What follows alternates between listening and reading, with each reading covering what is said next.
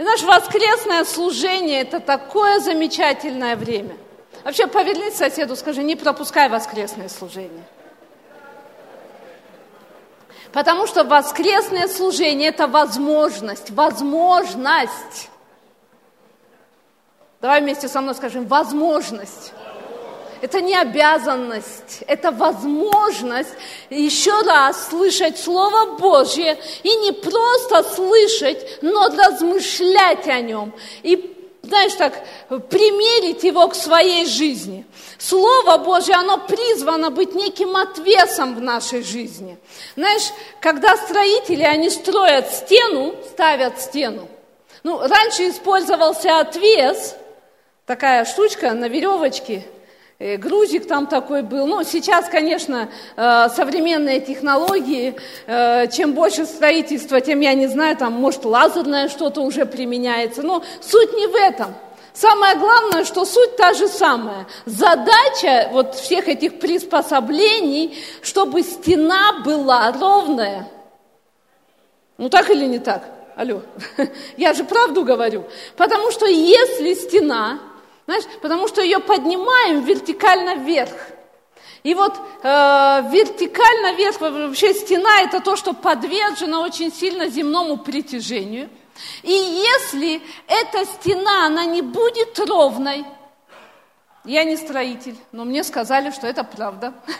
Если она не будет ровной, знаешь, э, она долго не простоит это здание долго не простоит, оно не будет крепким. Может быть, если и не сразу разрушится, то очень быстро.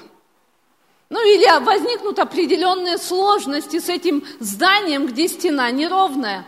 А, мы сейчас арендуем квартиру, и наш хозяин, он говорит, что строительная фирма а, в тот момент, когда уже заканчивали дом, они разорились, и вместо обещанных там золотых гор, которые им обещали, они получили голые стены, без окон, без входных дверей даже, хотя по договору, говорит, там должно было быть и балкон остекленный, все, все, все, все, получили вообще голые стены. Причем, говорит, стены эти настолько неровные – он говорит, мы даже не стали этот, э, как она называется правильно, шпатлевка, да, вот шпатлевать эти стены. Мы просто гипсокартон поставили, потому что если шпаклевать эти стены, мы боялись, что там столько этого надо, что один день это отвалится и кого-нибудь убьет. То есть вот так, такое неровное. Поэтому, знаешь, для стены очень важен вот этот инструмент, не хитрый инструмент, но важный инструмент отвес – и вот так же Слово Божье, оно работает отвесом для нашей жизни. Это то, к чему нам надо примерить свою жизнь. И знаешь, сегодня я тут э, не тетенька такая с отвесом пришла. Я сегодня номер один к себе примеряю этот же самый отвес. Я номер один сама нуждаюсь, чтобы, чтобы Бог говорил ко мне, чтобы Бог смотрел на мое сердце, потому что нам необходимо примерить этот ответ к нашим поступкам, к нашим мыслям. Но знаешь что? Прежде всего к своему сердцу, скажи сердцу. Потому что Писание так много говорит о сердце, и оно говорит, что самое это главное, из сердца твоего источники жизни – Источники жизни там, поэтому на сердце Писание уделяет особое внимание. И знаешь, так интересно, но Бог вложил в мое сердце сегодня говорить о, о такой важной теме, как жестокосердие. Ж, жесткое, жесткое сердце. Знаешь, когда мы говорим жестокосердие, э, там, жестоковы, войны и так далее, как правило, в нашем разуме или в нашем воображении – мы ну, начинаем видеть людей мирских, грешников. Вот тех, кто там грешит. Э, мы начинаем, конечно же, как правило, представлять себе, ну, в моем разуме, как правило, возникают вот эти все пос, последнее время страшные теракты, где люди вот бессмысленно, столько людей погибают в, этой, в этих терактах, и ты думаешь, ну, ну, каким надо быть жестоким, делая эти вещи, то есть насколько жестокости там. И, ну, с мирскими-то понятно. Но все дело в том, знаешь, а, так скажем, особая форма жестокосердия, о которой Бог говорит особенно, обнаруживалась, к сожалению, часто в среде его народа. Давай откроем Марка, третью главу, пятый стих. «И возрев на них, он находился среди Израиля, он находился среди своего народа, и Иисус, возрев на них, с гневом скорбя об ожесточении сердец их. Он скорбил об ожесточении своего народа. Так вот, смотри, вот об этом сегодня в моем сердце говорит вместе с вами. Размышлять вместе с вами, не просто говорить, не просто слушать, но размышлять вместе. Давай будем это делать, хорошо? Когда вы согласны со мной, говорите аминь, ладно? Если не согласны, можете говорить, мне тоже разрешаю. Но, но если согласны, говорите аминь. Но вот это очень важно, чтобы мы поразмышляли об этом, потому что в Писании мы обнаруживаем, что тот самый народ – которого Бог избрал особенно. Тот самый народ, которого Бог особенно вывел из египетского рабства и ввел в землю обетованную. Тот народ, который видел чудеса Божьи, которые чуть ли вот не лицом к лицу встречались с Богом. Знаешь, там горы тряслись. Столько славы Божьей было, но вот этот народ Бог называет жестокосердным и жестоковыйным. И знаешь, когда мы еще говорим о жестокосердии, понятно, это жесткое сердце, жесткое, которое, вот, знаешь, неподатливое, которое не мягкое. И, а жестоковыйный народ, это, знаешь, это такая, такое русское очень выражение на самом деле, это твердая, жесткая шея. Замечали ли вы, у детей очень часто такое явление бывает, когда им говоришь так, сделай вот так – или пойди попроси прощения у этого мальчика, потому что ты его обидел. И, и маленькие дети, знаешь, как часто делают? И ты говоришь ему, а, особенно у некоторых, да, сейчас это актуально очень, особенно когда дети там в определенном возрасте, и ты говоришь, ну ты же обидел мальчика, иди попроси прощения. И Выя, шея, она жесткая, потому что шею он не хочет направлять в то направление, куда его направляют. Он хочет направлять свою шею или выю туда, куда он хочет направлять. И вот, понимаешь, Бог, когда смотрит на свой народ, часто говорит – народ жестокосердный, народ жестоковыйный, тот, который видел мои дела и тем не менее отворачивает выю мою, э, выю свою от меня. Давайте откроем Евреям третью главу, я хочу показать это в Писании. Евреям третья глава, 12, с 12 по 15 стих. Смотрите, братья, чтобы не было в ком из вас сердца лукавого и неверного, дабы вам не отступить от Бога живого. Но наставляйте друг друга каждый день, доколе можно говорить ныне, чтобы никто из вас не ожесточился. Скажи, не ожесточился. Не ожесточился, обольстившись грехом. Ибо мы сделались причастниками Христу, если только начатую жизнь твердо сохраним до конца. Доколе говорится ныне, когда услышите глаз Его, не ожесточите сердец ваших, как во время ропота.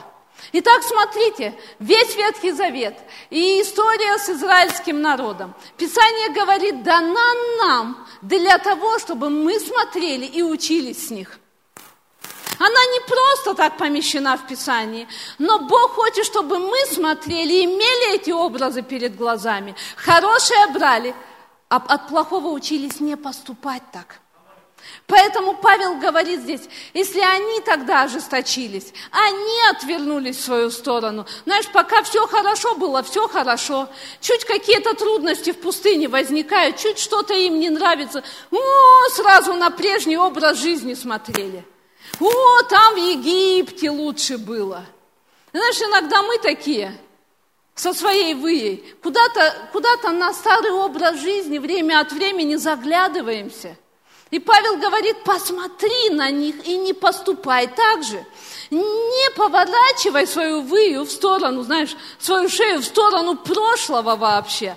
Потому что э, Бог желает, чтобы наше сердце и наша вы, они стали мягкими. Знаешь, когда Бог направляет нас куда-то, знаешь, мягкая вы или мягкая шея, я склоняюсь, я смиряюсь, я поворачиваюсь туда, куда Бог меня поворачивает. Мягкое сердце – это когда Бог что-то делает с моим сердцем. Я двигаюсь за тем, что Бог делает с моим сердцем. Давайте откроем притчи, 29 главу. Это очень сильное место – не просто не могу его обойти, оно очень важное. Человек, который, будучи, 29 глава притчи, 1 стих, человек, который, будучи обличаем, ожесточает выю свою, внезапно сокрушится, и не будет ему исцеления.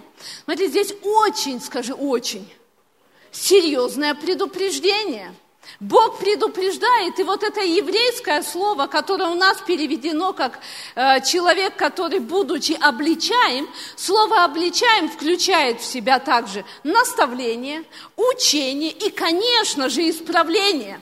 Знаешь, на самом деле здесь есть образ человека, который слышит неоднократно наставление – это может быть исправление, это может быть учение, но в ответ на то, что он слышит, он ожесточает свою шею.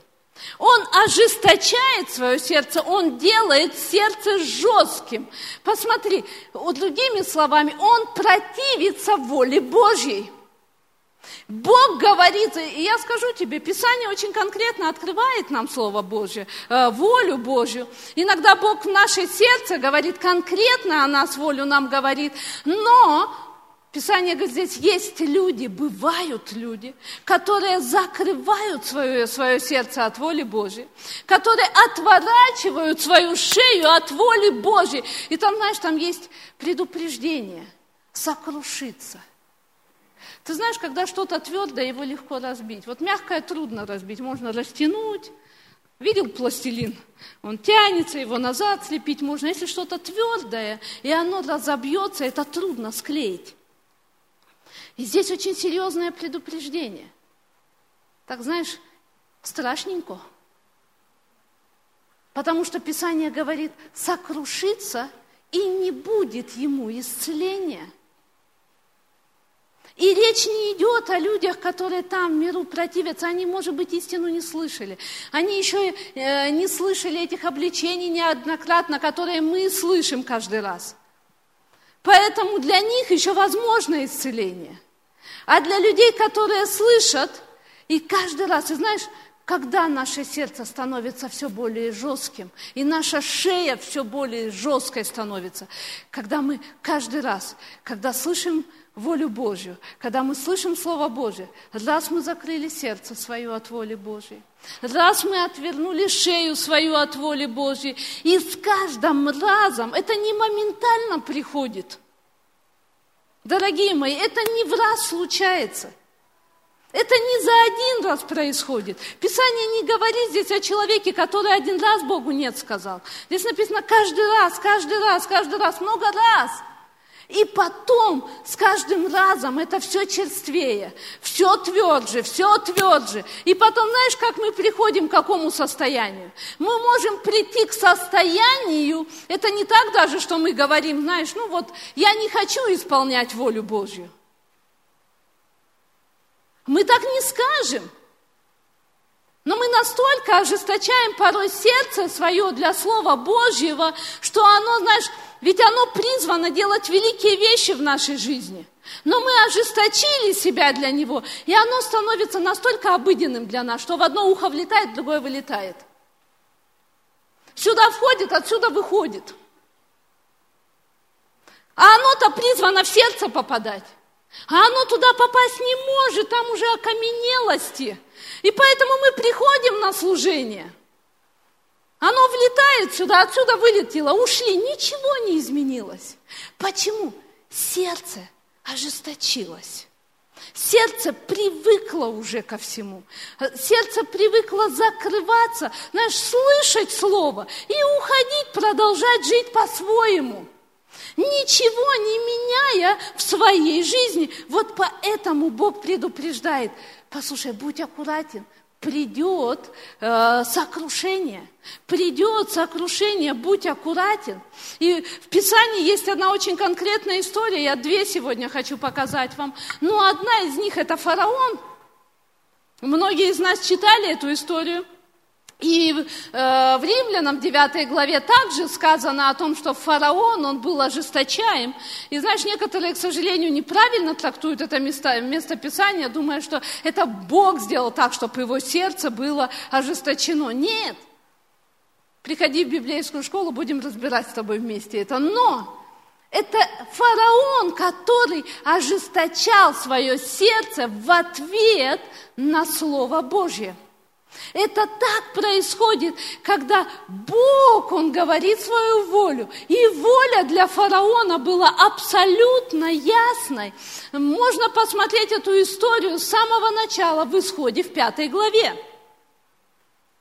Если ты внимательно посмотришь, то Бог конкретно открыл волю фараона. Не его воля была, чтобы фараон противился – не его воля была в том, чтобы фараон ожесточался. Его воля была очень конкретная. Он сказал фараону, отпусти народ мой.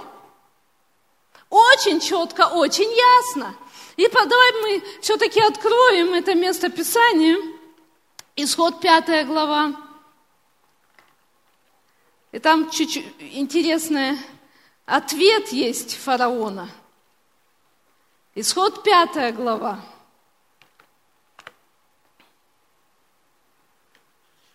И там в самом начале главы.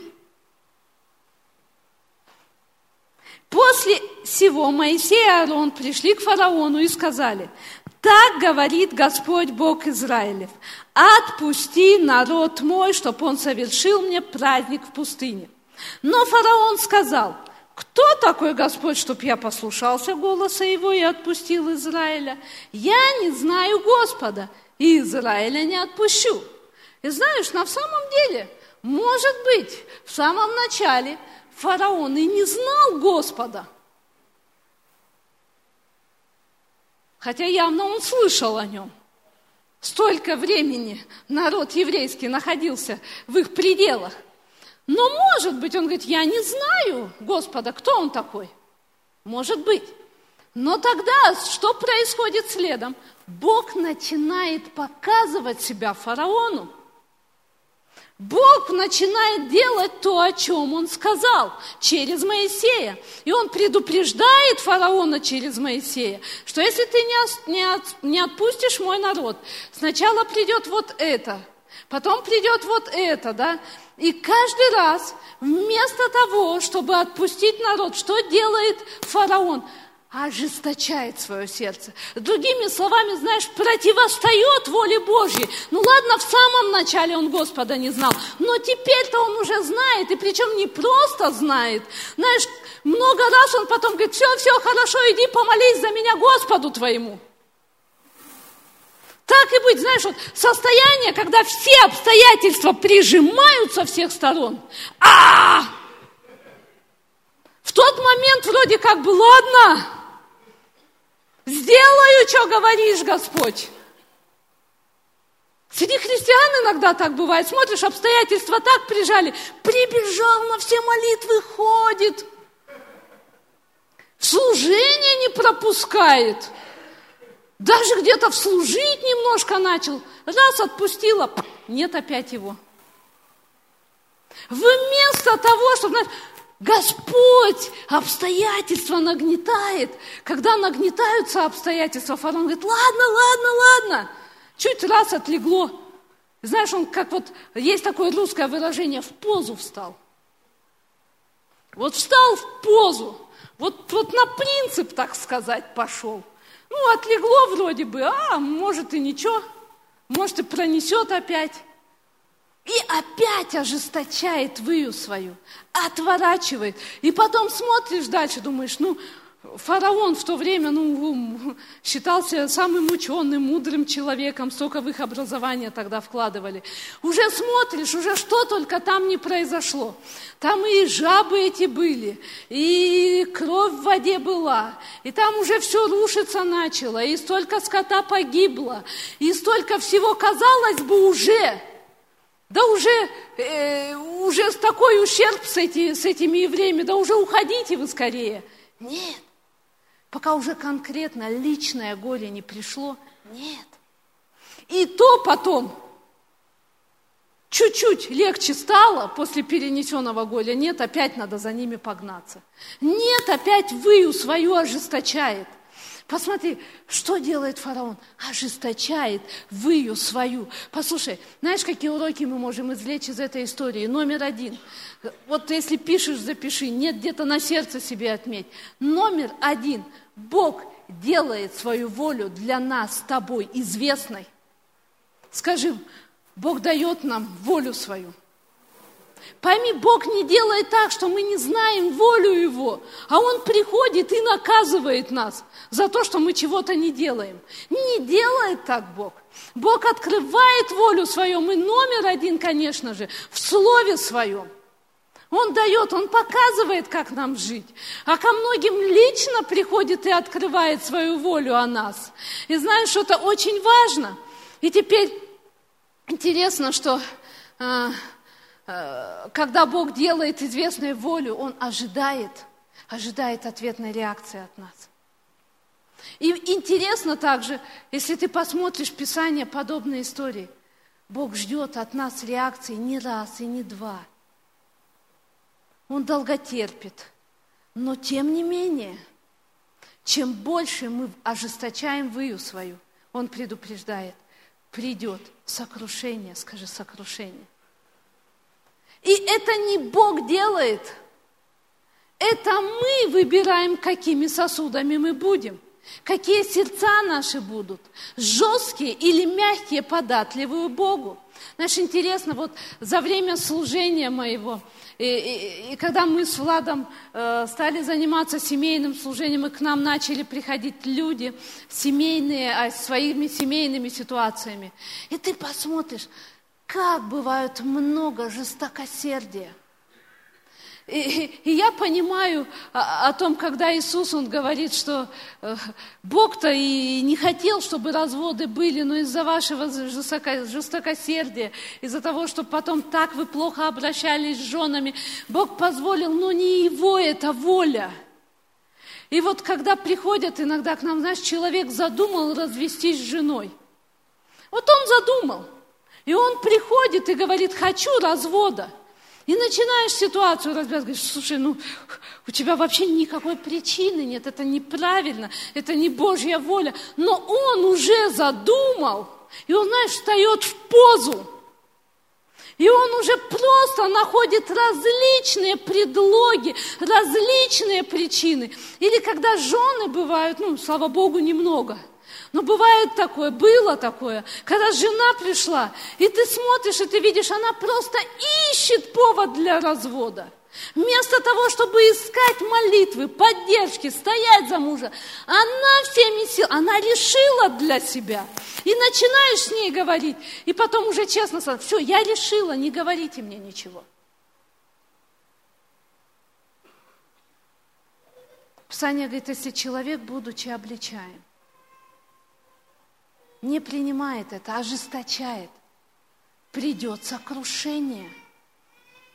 Вот что такое жестокосердие, когда человек встает против воли Божьей или делает вид, что не слышит и не замечает ее. Так проще. Может быть, конечно, так это очень так э, нужно, ну, смелости сказать, я не хочу исполнять волю Божью. А можно просто сделать вид, что, ну, все нормально – я просто, ну вот, нет какой-то особой воли Божьей для меня, вот не, не слышу я ничего, и, и все. И делать вид, что все нормально. Кстати, интересно, знаете, замечали, что человек вот такой жестокосердный, который отворачивается от воли Божьей в своей жизни, постепенно, знаешь, что агрессивность приходит в его жизнь. Ты можешь увидеть, что агрессия вдруг становится частью его жизни.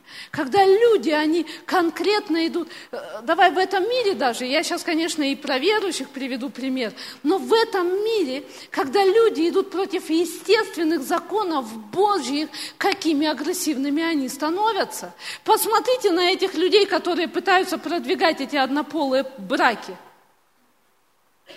ну, сказалось бы, ну хотите вы, да, ну живите, никто же там на вас не, нападает, не, не бьет и так далее. Но, но нет же, надо же всякие демонстрации устроить, надо же драться за это, надо же там, я не знаю.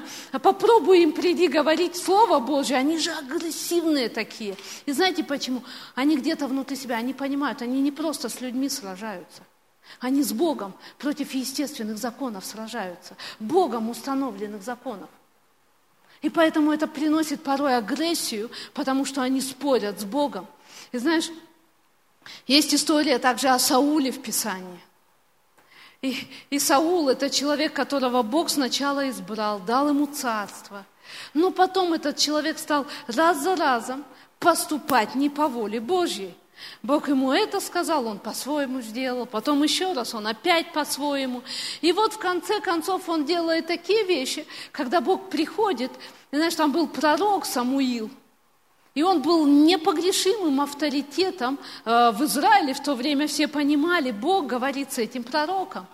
И вот теперь весь народ ждет там определенные события. Вы можете прочитать это в Первом Царстве, в 15 главе. И там приходит Э, этот пророк, и он начинает обличать Саула, что тот поступил неправильно. И знаешь, что вместо того, чтобы каяться, скажи, каяться, он ожесточает выю свою. Каким образом? Он начинает причины находить, почему он так поступил – у него причина есть, у него одно, второе, третье. Люди ждали ответа, это, то, все. Э, должен был я вроде как так поступить. У меня такая причина есть. И тогда Самуил говорит, все, все, Бог забирает у тебя царство. Вот как дал, так забирает сейчас. У тебя царство – знаешь, что какая-то агрессия рождается в этом Сауле. Там написано, он кидается, а он просит Самуила, говорит, ему даже не важно, что там Бог царство забирает, что он Богом отлинут. Его в этот момент это даже, ну как, не затрагивает, он думает об одном. Как выглядеть в глазах людей, как позицию свою сохранить перед людьми. И поэтому говорит Самуилу, слушай, Самуил, для людей почти меня, пусть люди ничего не знают. Они там один на один в комнате разговаривали. Пусть люди ничего не знают, пусть люди думают, что все хорошо. Ему не важно, что Бог уже отвернулся. Важно, чтобы люди сейчас об этом не узнали.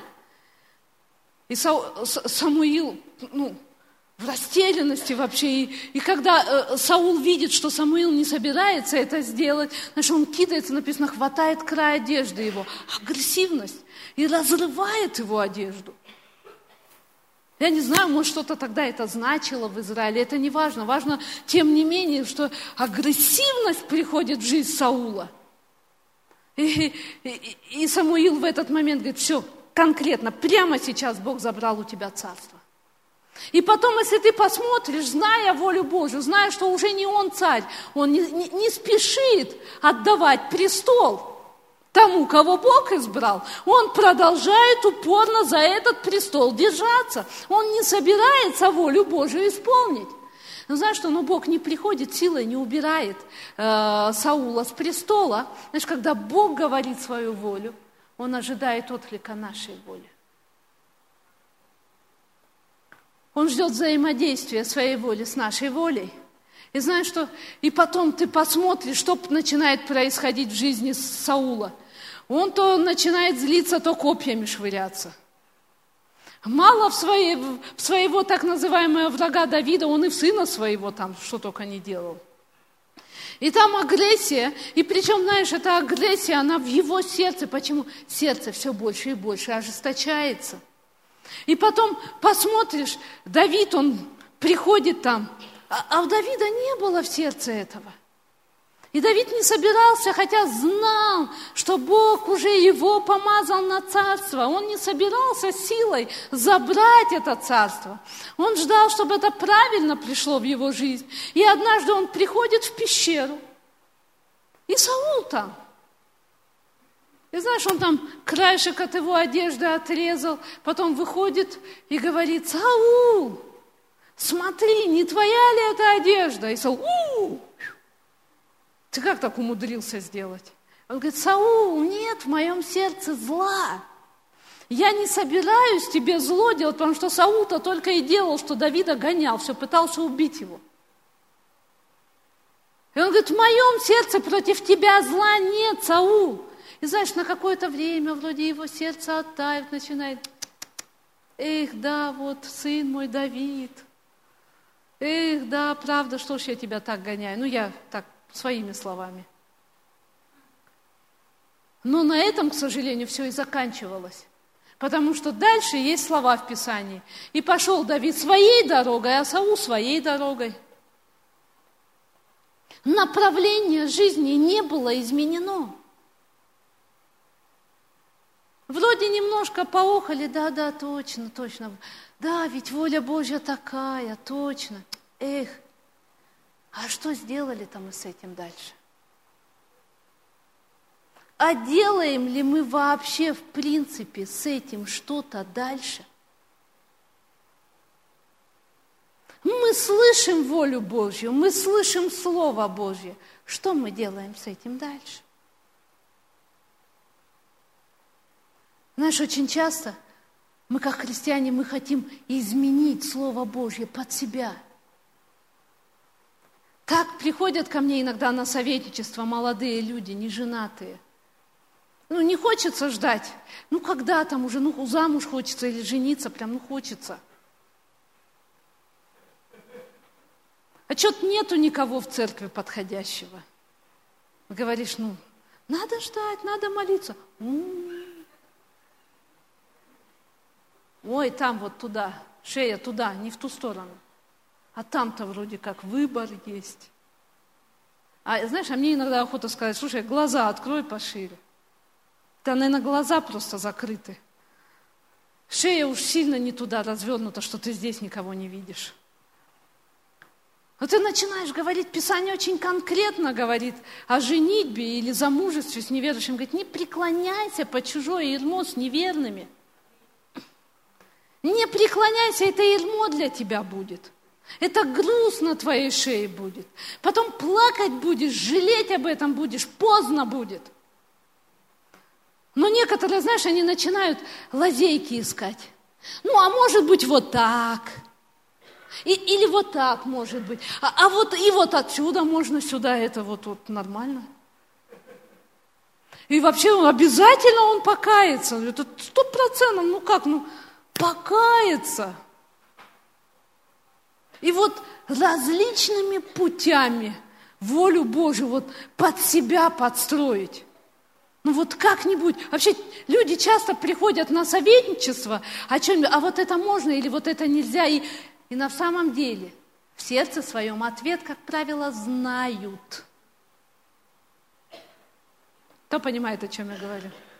А у самого никогда не было такого, когда ты вроде знаешь, что это, ну, ну ты думаешь, ну,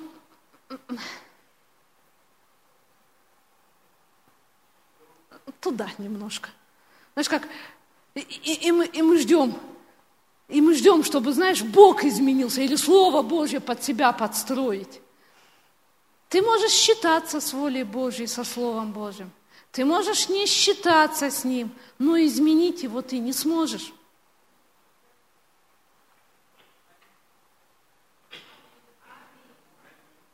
Бог не будет менять свое слово, Он уже его сказал – Бог не будет менять свою волю. Ты не сможешь изменить это под себя. Нам сегодня, каждому из нас, нужен этот ответ, скажи ответ. Нам нужен ответ в нашей жизни. Нам нужно измерить свою жизнь, свои мысли, свои поступки, свое сердце. Знаешь, как много раз, я, я с простых вещей даже начну – Весь христианский эфир этим заполнен. Как много и как часто мы слышим о том, как важно, как нужно ежедневно читать Библию. Как важно пребывать в Слове Божьем ежедневно.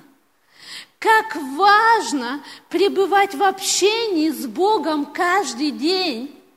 Мы слышим, книги нам об этом говорят, из проповедей с компьютеров нам кричат, здесь, отсюда нам говорят постоянно. Что мы идем, делаем с этим? Делаем ли мы вообще с этим что-либо? Простые вещи. Да, конечно, суета этого мира. Мы все где-то работаем, кто-то учится, у нас есть свои обязательства. И это становится такой классной отговоркой для нас. Почему мы не можем исполнить волю Божью? А кто-то служит в церкви. И так много делает для Бога что на самого Бога времени не остается. Это отодвигает волю Божью от нас. Сколько Бог, может быть, раз говорил тебе о чем-то в твоей жизни? Что ты с этим делаешь? Знаешь, я хочу, чтобы мы сегодня взяли этот отвес. Взяли отвес Божий в свои руки. Аллилуйя.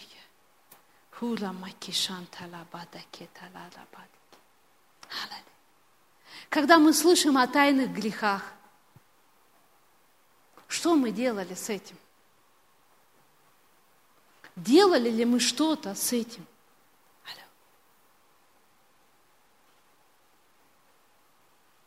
Как мы с этим поступали? Давай откроем Иеремию, 18 главу. Книга Иеремии 18. Мы, как христиане, так часто ходим на различные семинары, на конференции, смотрим множество проповедей. Пришло время нам задать себе, каждому из нас. Я сегодня задаю себе вопрос. Что мы делаем с этим? Что мы делаем с этим? Это остается лишь только тем, что мы слышали, или мы что-то делаем с этим. Иеремия, 18 глава. Слово, которое было к Иеремии от Господа. «Встань и сойди в дом горшечника, и там я возвещу тебе слова мои». Другими словами, Бог говорит Иеремии, «Пойди, встань и смотри, как горшечник из глины делает сосуд, делает этот горшок. Наблюдай за этим. И вот теперь Иеремия приходит и встает в доме горшечника и, и наблюдает за тем. И знаешь, зачем Бог говорит это Иеремии? Затем, что Он проводит параллель. Это то, как Бог созидает нас, то, как Бог делает из нас свои сосуды. И смотрите, и сошел я в дом горшечника, и вот он работал, свою работу накружали. И сосуд, который горшечник делал из глины, развалился в руке его. И он снова сделал из него другой сосуд, какой горшечнику вздумалось сделать. И было слово Господне ко мне, не могу ли я поступить с вами, дом Израилев, подобно горшечнику сему? говорит Господь. Вот что глина в руке горшечника, то вы в моей руке, дом Израилев.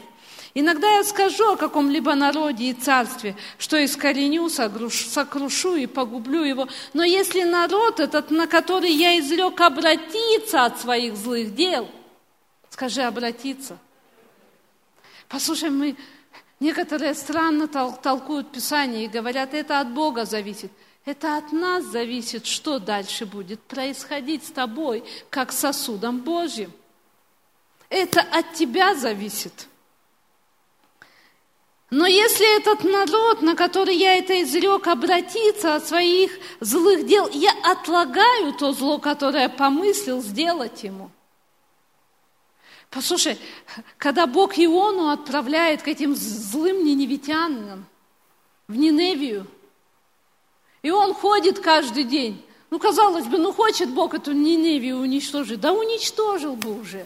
Нет, надо же э, ходить Ионе там и каждый день. Еще столько-то дней.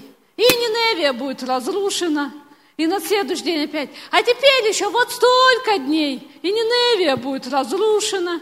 Почему Бог делает это? Он ждал изменения. Он ждал ответа на свое послание. Аллилуйя. И слава Богу, они ответили.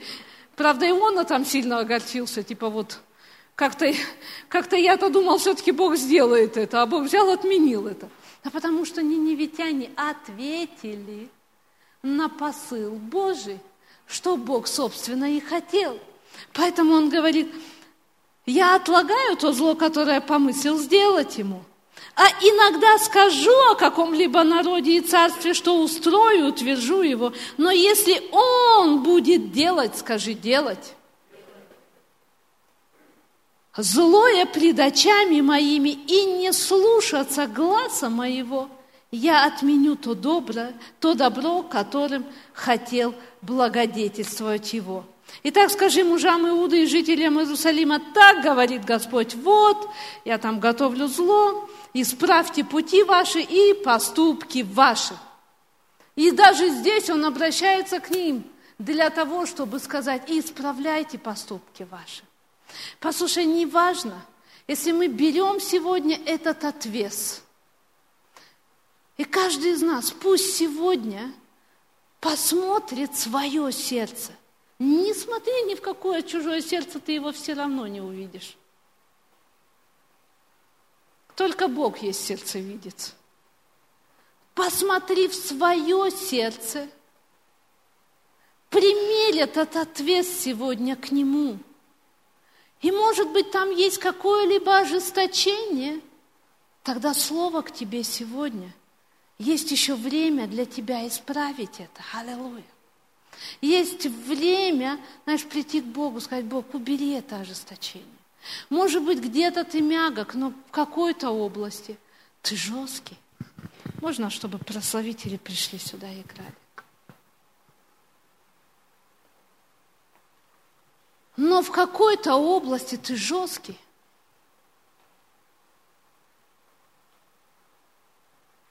Тогда это время изменить это. Я верю, что сегодня здесь еще нет никого. Именно поэтому Бог дал нам эту весть, что среди нас нет тех, которые уже будут сокрушены и не смогут быть исцелены.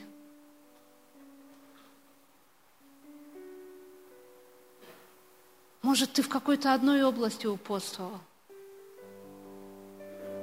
Время поменять это. Не доводи до того момента, когда ты будешь сокрушен. Аллилуйя. Ты слышал весь сегодня? Я верю, Бог каждому из нас обращается. Давай откроем Евреям третью главу. Седьмой и восьмой стих – Поэтому, как говорит Дух Святой, ныне, скажи ныне, ныне это сейчас, это время пришло для этих вещей, значит. Ныне, когда услышите глаз Его, не ожесточите сердец ваших. Как во время ропота в день искушения в пустыне.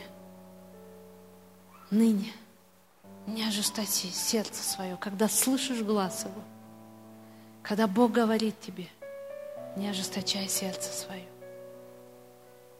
Это так классно, если все хорошо с тобой. Но будь, будь бдителен, тогда скажи, Господь, помоги мне хранить мое сердце всегда мягким. Помоги мне не отворачивать выю свою от воли Твоей.